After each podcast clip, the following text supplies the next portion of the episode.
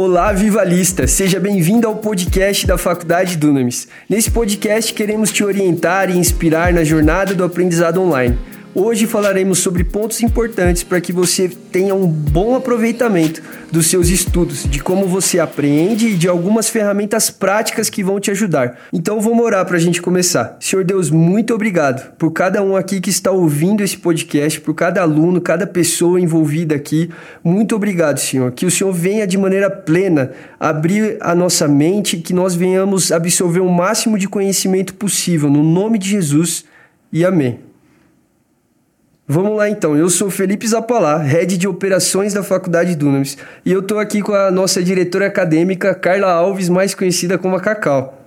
E aí, pessoal, tudo bem? Uma honra estar aqui com vocês hoje. É isso aí. A gente quer hoje aprofundar um pouquinho em alguns conceitos que a gente já viu aqui nessa disciplina. Eu sei que foram muitas informações, tenho certeza que você anotou tudo e está já estudando no, no seu dia a dia. Mas vamos trazer coisas um pouco mais práticas para vocês, certo, Cacau? Sim, ó, eu tô muito empolgada hoje com o que a gente vai falar, porque o objetivo desse podcast é realmente levar o aluno a fazer um bom uso da sua inteligência e fazer o melhor uso que ele puder do tempo que ele estiver aqui na faculdade Dunamis. Muito bom. Exatamente, eu acho que um ponto que vamos nos aprofundar agora vai ser a inteligência. Conta melhor pra gente, Cacau, sobre essa teoria das inteligências múltiplas de Howard Gardner. Então, essas inteligências múltiplas, elas foram apresentadas lá em 1983. O nome do livro era Frames of Mind: The Theory of Multiple Intelligence. Essa teoria, ela foi muito boa porque a gente sai daquela ideia de QI, sabe? Que o quociente de inteligência é, que, que a gente era simplesmente limitava isso à matemática ou às exatas, né? E a verdade, que é o que Gardner vai trazer aí em, na década de 80, é que existe várias inteligências, que são as inteligências múltiplas. Que demais. Eu acho que o pessoal já até viu isso no e-book, mas só para a gente revisar, quais são essas inteligências? São nove, né? Então a primeira delas é a linguística, que é a habilidade de usar a linguagem mesmo para você se expressar e até para é, você dizer e compreender os outros. Depois a gente tem a lógico-matemática, que é mais relacionada aí ao QI, uma capacidade de analisar problemas também e essas operações de matemática. Depois a gente vai para o três, que é o musical, uma habilidade em performar, em dançar, compor e apreciar esses padrões musicais mesmo. Depois, número quatro, a gente tem a corporal sinestésica, que é uma capacidade de usar o seu corpo para expressar ideias e sentimentos. Depois, em 5, a gente tem a inteligência espacial, que é uma habilidade em perceber o mundo visual, e a, são essas habilidades que os arquitetos têm e tudo mais. Em sexto, a gente tem a interpessoal, que é uma capacidade de entender e interagir com as pessoas, de uma forma geral. A intrapessoal, que é de compreender a si, de ter uma autoanálise, é, de entender seus medos, suas motivações. Em oitavo lugar, a gente tem a naturalista, que é uma habilidade de reconhecer categorizar as plantas, os animais e esses aspectos aí do mundo natural. E por último, a gente tem a existencial. Uau, muito bom, Cacau. Isso me lembra muito do que a Bíblia fala, que Deus nos deu dons específicos e talentos. Mas eu confesso que algumas vezes fica um pouquinho abstrato conectar essa inteligência que eu tenho com a forma como eu estudo. Você pode explicar um pouquinho melhor sobre isso? Claro, olha só um exemplo. Se você identificou aí que você tem a inteligência lógico-matemática e ela é bem desenvolvida e tudo mais, você vai se beneficiar aqui ao abordar esses estudos de uma maneira um pouco mais analítica. Então, tenta resolver problemas mais práticos, faça esses exercícios que são mais matemáticos e explore também esses conceitos que a gente vai mostrar através de simulações. Um bom ponto. Mas vou dar um exemplo. Muita gente não tem essa inteligência matemática. Suponhamos que eu tenho uma inteligência linguística, por exemplo. Como que é uma boa forma de estudar?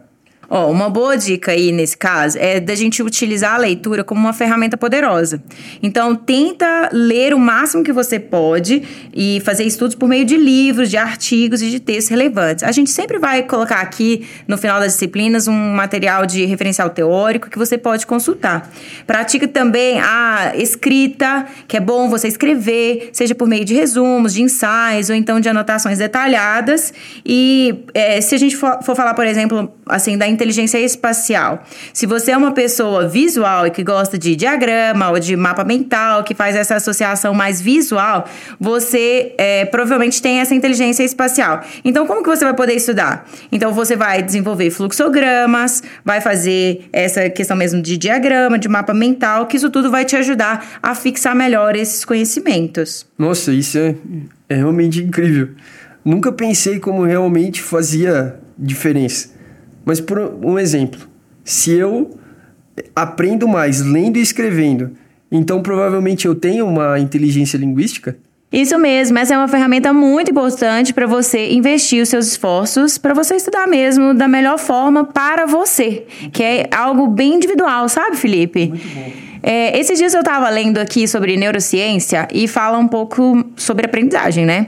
E como que a gente pode potencializar os nossos estudos. E isso é extremamente interessante porque a neurociência, ela traz o conceito da neuroplasticidade, que diz que o cérebro, ele tem a capacidade de se reorganizar em resposta a essa experiência, o que significa que mesmo depois de adulto, a gente ainda pode criar novas conexões neurais e até fortalecer as conexões que a gente já tinha.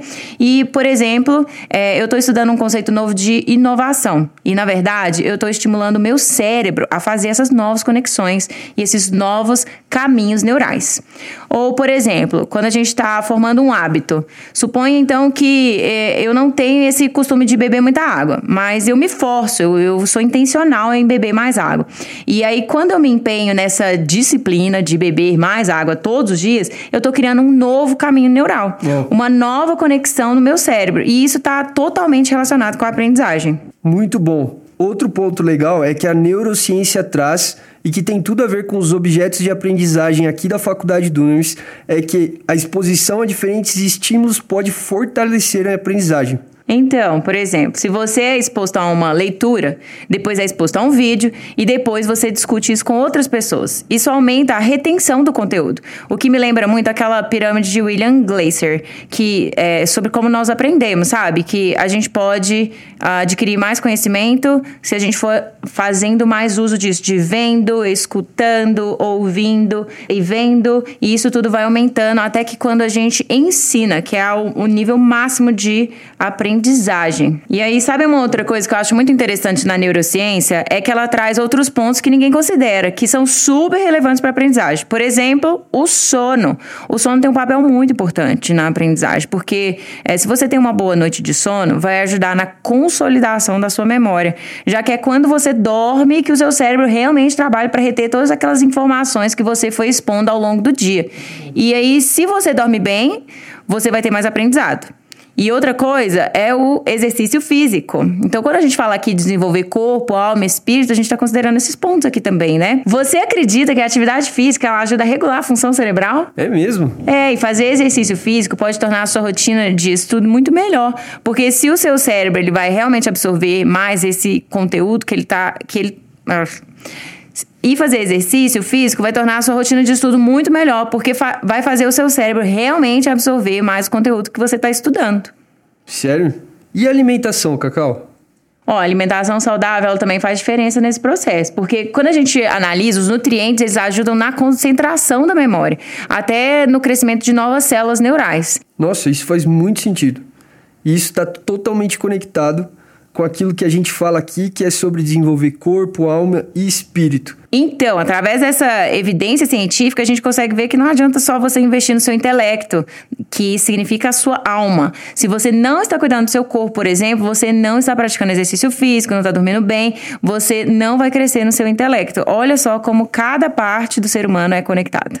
Muito bom, Cacau. Me lembrou muito de Romanos 12, 2, que fala para não nos conformarmos com o padrão desse mundo, mas transformá-los através da renovação da mente. Ou seja, a mente ela pode sair daquilo que era um padrão e ir para outro caminho, o que faz total sentido com a neuroplasticidade. O nosso processo de aprender e o processo de vocês que estão aqui ouvindo a gente não está só relacionado com estudar, em sentar e ficar lendo e lendo e lendo, mas a sua vida como um todo vai ser impactada. É isso mesmo, Felipe. Muito boa essa conversa. Fico feliz que você tenha entendido tudo que eu vim trazer aqui, muito produtivo. Eu espero que tenha sido edificante também para você que está nos ouvindo aqui hoje, que tenha proporcionado uns bons insights para você aplicar na sua rotina de estudos que você vai ter aqui daqui para frente, né, pessoal? Afinal, agora que você entrou na faculdade Dunamis, que você ah, tenha o máximo do aproveito aqui. Muito bom. Obrigado, pessoal. Cacau, você faz uma oração para a gente encerrar? Claro. Deus, muito obrigada por todo esse conhecimento que a gente aprendeu aqui hoje. A gente discutiu um pouquinho sobre aquilo que a gente já tem lido no e-book.